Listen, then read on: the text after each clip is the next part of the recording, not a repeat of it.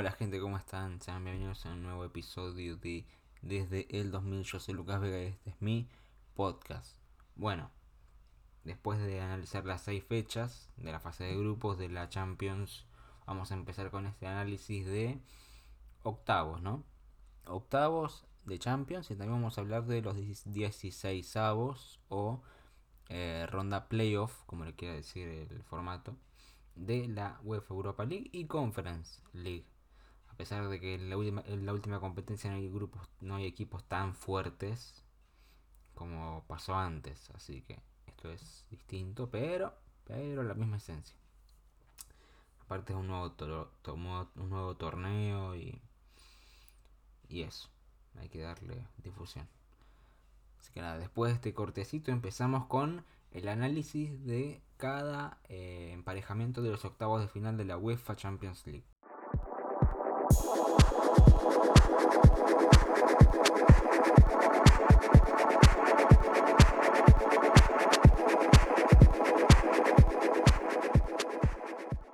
Y acá estamos de vuelta eh, con este episodio. Vamos a empezar con los octavos de final de la UEFA Champions League. Bueno, vamos a empezar con Liverpool Real Madrid. Un cruce que se repitió mucho en estos últimos años y el último justamente fue una final de Champions, así que que fue la última.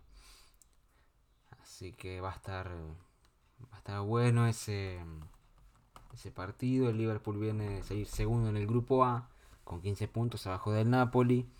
Eh, que líder de grupo por diferencia de gol, mientras que Real Madrid también es líder por un punto arriba del RB Leipzig. Así que va a estar interesante ese match. Y también va a depender de cómo estén los jugadores después de, del Mundial. Porque tiene varios jugadores mundialistas, el Liverpool como el Real Madrid. Así que va a estar parejo. Después, A-Track de Frankfurt contra el Napoli. El Napoli viene de hacer una fase de grupo bastante buena. Eh, puntero de grupo nada más y nada menos y con rendimiento regular mientras que el Eintracht de Frankfurt clasificó por ganarle al Sporting de Lisboa en la última fecha y esperar un resultado ajeno que fue la derrota del Marsella. Y nada, quedó segundo y ahora tiene que jugar contra el primero del grupo A, que es el Napoli. ¿Partido parejo? No lo sé, pero yo me quedaría con el Napoli en este caso. Después, Leipzig, Manchester City. Eh, bueno, Leipzig segundo de Real Madrid en el grupo F y el City puntero del grupo G arriba del Borussia Dortmund. No veo mucha diferencia acá. Para mí el City claramente va, va a pasar a los cuartos de final. Y si no pasa es un, es un golpe fuerte para los Citizens. Pero para mí City cómodo. Después un enfrentamiento donde puede ir para cualquier lado. Va Borussia Dortmund contra el Chelsea. Em, Chelsea primero de grupo, después de ganarle 2 a 1 al Dinamo Zagreb. Y el Borussia Dortmund segundo del City, nada más y nada menos, eh, relegando al Sevilla a la Europa League por una temporada más. Eh, acá puede ir para, cualquier lado porque el Chelsea, desde que agarró Potter, el ex técnico del Brighton, es como que no, no reafirma, aparte de la última semana perdió contra el Arsenal de local y es como que no, no levanta el rendimiento, ¿no? Mientras que el Borussia Dortmund con Bellingham y compañía está, está afianzado y está con un buen nivel en la Bundesliga como en esta edición de la Champions. Ya sin Haaland, pero con Mukoko, por ejemplo, un chico de 17 años que va a jugar el Mundial con Alemania, que es una promesa muy, muy presente justamente. Después, el Brujas de Bélgica contra el Benfica. Brujas eh, clasificó como segundo, relegando al Leverkusen a la Europa League y al Atlético de Madrid a no jugar ninguna competencia europea increíblemente. Y el Benfica, eh, uno de los mejores equipos de la fase de grupos, eh, puntero del grupo H por diferencia de gol, relegando al Paris Saint Germain a, salir segundo y, con buen nivel. No, no, no perdió ningún partido, cuatro victorias, dos empates y afianzando jóvenes como Enzo Fernández, por ejemplo. Enzo Fernández, otros jugadores como Grimaldo, Joao, Mario, Odiseas, el arquero también bien, Otamendi sigue afianzado en, el, en la saga central. Ah, bien, bien el equipo de, de Benfica. Y este partido, que puede tener sorpresas, puede tener sorpresas, pero para mí, si el Benfica no se desarma después del Mundial, eh, está para, para cuartos de final, repetir cuartos de final, como lo hizo la temporada pasada, perdiendo después contra el Liverpool, que todavía el Benfica tenía a Darwin Núñez y ahora está en la vereda de enfrente. Si se enfrentan hipotéticamente en cuartos, que lo veo difícil. Después, Interporto. El Porto, por ejemplo, eh, primero del grupo B, dejando atrás al Bruges, al Brujas de Bélgica. Y el Inter clasificando segundo, relegando nuevamente al Barcelona a la Europa League eh, por diferencia de una victoria, tres puntitos. Eh, también puede ingerir el, rendimiento mundialista por Lautaro, por ejemplo. Lautaro, bueno, Lukaku no creo que, que juegue mucho. Y así Onaná. Pero no, no, no veo mucha diferencia. Menos que algún jugador, viste, un Varela, un Cajanoglu se vaya. Pero no lo veo. Con un Di Marco, que está yendo bien. No, lo veo igual que el Porto, que se yo, un Taremi. Se vaya, no, no lo veo. Eh, pero va a estar parejo. Para mí va a ser más parejo que los otros eh, enfrentamientos. Pero si tuviera que dar algún favorito acá, Inter. Inter por actualidad. Después hace un partido más parejo, Milan-Tottenham. El Tottenham clasificando con el gol de Hoybier en, la última jugada para clasificar primero, nada más y nada menos. Mientras que el Milan clasifica segundo atrás del Chelsea en el grupo E. Y en este caso no sé si es mucha la diferencia mundialista, ¿no? Pero yo creo que después del, de, del Mundial justamente y ya cuando jueguen esto va a ser en febrero o marzo. Se puede llevar una sorpresa Tottenham, ¿eh? A pesar de que los últimos años como que viene rindiendo hipotéticamente bien, porque la última temporada jugó Conference y le fue mal. Em, para mí un favorito puede ser el Milan, por el buen rendimiento de sus delanteros como de medio campo, pero el Tottenham tiene Harry Kane de 9 y eso es diferencial en partidos complicados. Y el último cruce, el más atractivo, obviamente, es el Paris Saint Germain Bayern Múnich. Los dos eh, no terminaron punteros, el Bayern sí, grupo C, 6 de 6. Y el PSG, eh, segundo del grupo H, por diferencia de gol y porque Gauthier no les dijo a los jugadores que por un gol más quedaban primeros y se podían enfrentar hipotéticamente al Brujas de Bélgica. Pero no, no pudieron.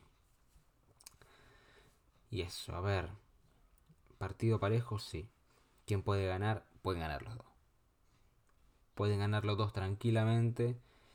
Eh, pero ¿a quién veo más arriba? Ahora en la previa, al París. Después del Mundial y ir en febrero del año que viene, al Bayern. Porque no andás a ver cómo llegan los jugadores que son internacionales del Paris Saint Germain, que son la mayoría. Menos los chicos, algunos que vienen de otros eh, clubes franceses, como Quitique y no sé, no sé cómo van a llegar, pero que van a ser dos lindos partidos. Obviamente van a ser dos lindos partidos competitivos, ¿eh? Yo ya lo veo más competitivo al París que la última temporada. Que era más adaptación para Messi, por ejemplo. Así que eso, esos serían los cruces de octavos de final por Champions League. Y eso, después de este cortecito pasamos un ratito nomás a ver eh, los 16 avos de final o ronda playoff de la UEFA Europa League.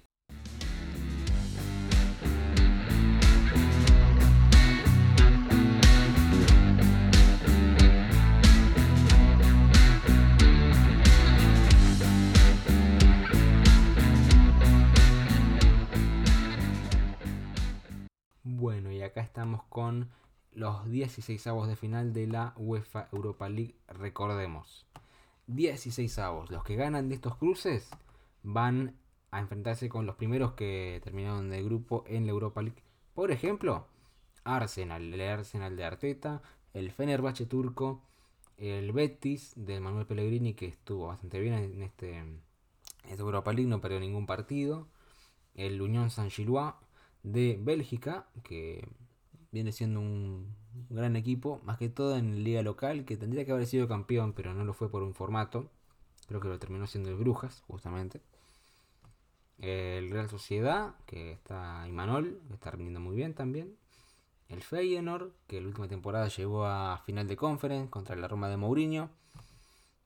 Y el Friburgo, que no sé si es primera vez que juega copas europeas, pero la verdad, impecable. No perdió ningún partido. Cuatro victorias, dos empates. Y el Ferenbaros húngaro, que ya confirmaron que si juegan contra un equipo grande, equipo de mucho renombre, van a jugar en el Puskas Arena de Budapest, que es un estadio muy lindo. Bueno, los cruces de 16 avos. Obviamente vamos a empezar con el más fuerte, Barcelona, Manchester United, Barcelona que quedó tercero, tercero, tercero de su grupo, eh, atrás del Inter y del Bayern Múnich, y el Manchester United terminó segundo del grupo E, atrás de la Real Sociedad por diferencia de gol. Insisto, se hacía un gol contra la Real Sociedad, si ganaba por 2 a 0, eh, el último partido quedaba primero. Pero bueno, se les escapó y ahora tienen que jugar dos partidos contra el Barcelona. Parejo o parejísimo, yo lo veo, porque están los dos equipos como reformando cosas. El Barcelona de Xavi con ya sin Piqué, ya sin otros jugadores más. Eh, recuperando por lo menos bien a Dembélé. Y, y el Manchester de Tenac, que no, no lo veo tan afianzado, pero en estos partidos puede consagrarse como un, una buena temporada. Depende de lo que haga él en esta Europa League. Aparte de la Premier, obviamente. Después tenés Juventus Nantes. Juventus que viene a quedar tercero, dar un poquito de lástima. En la Champions, en el grupo H, junto al PSG y el Benfica. Y el Nantes quedando segundo tras del Friburgo en el grupo G. Eh, si no falla algo en la lógica, eh, pasa la Juventus. Si no, puede llevarse un golpecito. Depende cómo vuelva, ¿no? Después, Sporting Lisboa contra el Midtjylland de Dinamarca. El Sporting Lisboa quedó tercero en ese grupo D del Tottenham, del Eintracht de Frankfurt y el Marsella. Y el Midtjylland, Midtjylland, quedó atrás del Feyenoord en el grupo F por diferencia de gol. Todos terminaron con 8. La Lazio tuvo que ir a Conference, así que complejo, complejo. Eh, para mí va para Lisboa. Si no se lleva una sorpresa, porque el Midtjylland no, no es ningún cuco también. Para ellos, ¿no? Después, Shakhtar Donetsk, que va a jugar en Varsovia, contra el Rennes francés. El Shakhtar quedó tercero en el grupo de Real Madrid y el Rennes francés, segundo del Fenerbahce en el grupo B. Em, partido parejo, pero le doy más fichitas al Rennes en este caso. Pero depende cómo lleguen todos. ¿eh? Como en cada serie, depende cómo queden post mundial. Después, un lindo enfrentamiento, más de color que otra cosa. Ajax contra Unión Berlín. El Ajax quedó tercero en el grupo del Napoli y Liverpool. Y el Unión Berlín, un equipo que me gusta mucho, quedó segundo atrás del Unión Saint Gillois em, por un puntito. Y si no falla algo, eh, está el como ganador el Ajax. Pero esto es desde la previa, así que puede puede estar parejo. ¿eh? El Unión Berlín va a dar batalla, estoy seguro de eso. Después, el Bayer Leverkusen contra el Mónaco. El Bayer Leverkusen viene a quedar tercero en el grupo del Atlético Madrid y del Porto y del Brujas. Y el Mónaco atrás del Ferenbaros en el grupo H por diferencia de gol. Parejo. El Bayern Múnich está levantando con Xavi Alonso a la cabeza y el Mónaco intermedio. A veces errático. Pero bueno, para mí va a estar parejo y para mí, te digo, una, algo que puede pasar definición por penales. En este caso. Pero bueno, el tiempo lo dirá. Sevilla, PSV Eindhoven. El Sevilla viene de bajar de vuelta a la Europa League en el grupo del City del Borussia Dortmund con cambio de técnico de por medio, sin levantar rendimientos, dando un poquito de, de mal, mal rollo, como dirían los españoles. Em, y el PSV viene a quedar segundo en el grupo del Arsenal a dos puntos del equipo inglés. Partido que puede dejar muy buenos rendimientos, te digo. Un, un partido parejo. Pero depende cómo esté el Sevilla después de, de la cita mundialista y cómo llegue a febrero. Más que todo por la liga porque está en zona de descenso, increíblemente el Sevilla. Eh, y el último partido, el Salzburgo contra la Roma. La Roma de Mou. Salzburgo viene a quedar tercero en el grupo del Chelsea y el Milan. Mientras que la Roma viene a quedar eh, segunda del Betis y en la última fecha tuvo que ganarle al Ludo Goretz 3 a 1 en el Olímpico, darlo vuelta el resultado, para llegar a esta instancia. Otro partido que lo vio parejo, aunque la Roma de vez en cuando saca muy buen momento de fútbol, pero, insisto, es en febrero, marzo, hay que ver cómo llegan todos, pero desde acá lo veo eh, mejor a la Roma, por ahora.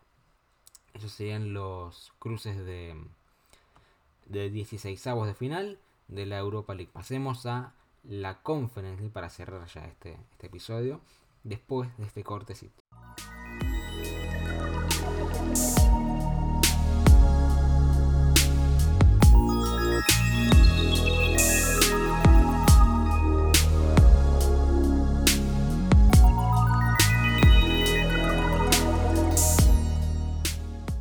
Acá estamos de vuelta con eh, los 16 avos de final de la eh, UEFA Conference League, o fue, UEFA Europa Conference League, creo que da decir el nombre. Bueno, el mismo formato que la Europa League. 16 em, avos son los que bajan de la Europa League para después jugar con los que estaban segundos de grupo en la Conference y después en octavos juegan contra los primeros de grupo. Por ejemplo, el Istanbul Basaksehir de Turquía, el West Ham 6 de 6 es candidato, te diría, por el buen nivel, con Escamasca y Bowen, por ejemplo. Villarreal con Quique Setién, que a muchos no les gusta Quique Setién, recién van 5 partidos. Y el Niza también, eh, aprovechando el empate contra el Colonia en la última fecha, para clasificar primero. Después el AZ Almar de Países Bajos, el Dius Garden sueco el Sivaspor turco y el Bratislava eslovaco. Eh, por diferencia de gol, Bueno, Karabakh contra el Gent. El Karabakh quedó tercero de grupo, mientras que el Gent eh, quedó segundo del grupo F atrás del Jugarden sueco. Em, yo creo que acá es más favorable para el Karabakh, por cómo está en el nivel de Europa League peleando por clasificar a otra instancia, más competitivo. Pero el equipo belga, el equipo belga capaz que pega un, lindo golpe y clasifica octavos. Pero bueno, el tiempo lo dirá. Después, Transosport contra el Basel. El Transosport viene a quedar tercero de grupo. Mientras que el Basel eh, está tercero de grupo quedó el Transosport. Mientras que el Basel quedó segundo del Bratislava eslovaco. Em, lo veo mejor al Transosport en este caso. Después Lazio contra el club romano. Lazio quedó tercero en un grupo donde todos quedaron con 8 puntos, mientras que el club, Cluj, como se quiera decir, terminó segundo del grupo G atrás del Sivaspor. Eh, si la Lazio no gana esto ya es mucho. No sé a quién va a culpar Sarri después de esto, pero es, es complejo que la Lazio esté en conferencia. Pero se le puede dar lo mismo que la Roma la temporada pasada que es un título nada más y nada menos. Después, el Bodo Glim contra el Lech Poznan eh, polaco. El Bodo Glim viene a quedar tercero en la Europa League, mientras que el Lech Poznan, el equipo polaco ex equipo de Lewandowski, quedó segundo atrás del Villarreal español. Si no se desarma en Bodo Glim, puede estar en octavos, pero va a estar parejo. Después, el mejor cruce para mí, Braga-Fiorentina. Braga viene a quedar tercero, mientras que eh, el Braga viene a quedar tercero en el grupo del Unión Berlín y el Unión San Gilois, mientras que la Fiore viene a quedar segundo por diferencia de gol contra el Basar Segir, que quedó primero. El más parejo, acá no sé quién puede ganar porque la Fiore tampoco está afianzada, así que anda a saber quién puede ganar eso. Pero va a estar bueno. Para un partido de conference va a estar bueno. Después, el AEK Larnaca contra el Nipro 1, Nipro 1 de eh, Ucrania. El Larnaca viene, viene de quedar tercero del grupo de Europa League, mientras que el Nipro 1, porque antes había un Nipro también, eh, quedó segundo detrás de la Z Alkmaar. Y acá no sé. Acá puede cualquiera. Después, Sheriff, el Sheriff Tiraspol contra el Partizan Serbia. El Sheriff viene a quedar tercero, mientras que el Partizan em, estaba segundo. Quedó, perdón, quedó segundo del grupo D, dejando al Colonia alemán sin competencia europea. Atrás del Niza quedó el Partizan. Y acá lo veo mejor al Sheriff, por el nivel de competencia pasado que tiene hace, hace rato. Clasificó a una, a una Champions, le ganó el Real Madrid, eh, jugó Europa, no le fue tan mal, pero bueno, terminó tercero. Y ahora juega contra el Partizan donde puede pasar cualquier cosa. En febrero. Y después, el último partido, Anderlecht contra Ludogorets. El Ludogorets viene de quedar tercero en el grupo de la Roma y Betis. Mientras que el Anderlecht viene a quedar segundo en el grupo del West Ham. Em, a 10 puntos del West Ham, que hizo 6 a 6. Sin reprocharle a nadie. Nada a nadie. Eh, acá, está, acá va a estar parejo, pero lo veo más favorable al Ludogorets. ¿eh? Porque el Anderlecht viene un poquito arriba, un poquito arriba de rendimiento, pero no, no lo veo superando octavos de final. Así que nada, eso sería el análisis breve de los 16 de final de la Conference League. Y eso sería todo por este episodio. Bueno, como siempre, eh, si llegaron hasta acá increíblemente, eh, gracias por el, por el apoyo. Y también me pueden seguir en Instagram como en Twitter, en Twitter arroba sports, sports Patagonia y en Instagram arroba Patagonia Sports. El, la página de la, el, el, link de la página y del blog, lo quieran decirle, está en la descripción como en cada capítulo. Y suscríbanse, denle like o denle corazón o como esté en el, en el formato a cada episodio del podcast en Spotify, en Apple Podcast, en Google Podcast y en Evox, que nos escucha mucha gente hermosa, como en, como en todas las plataformas básicamente. Y eso sería todo por este episodio. Nos vemos en la próxima. Chau, chau.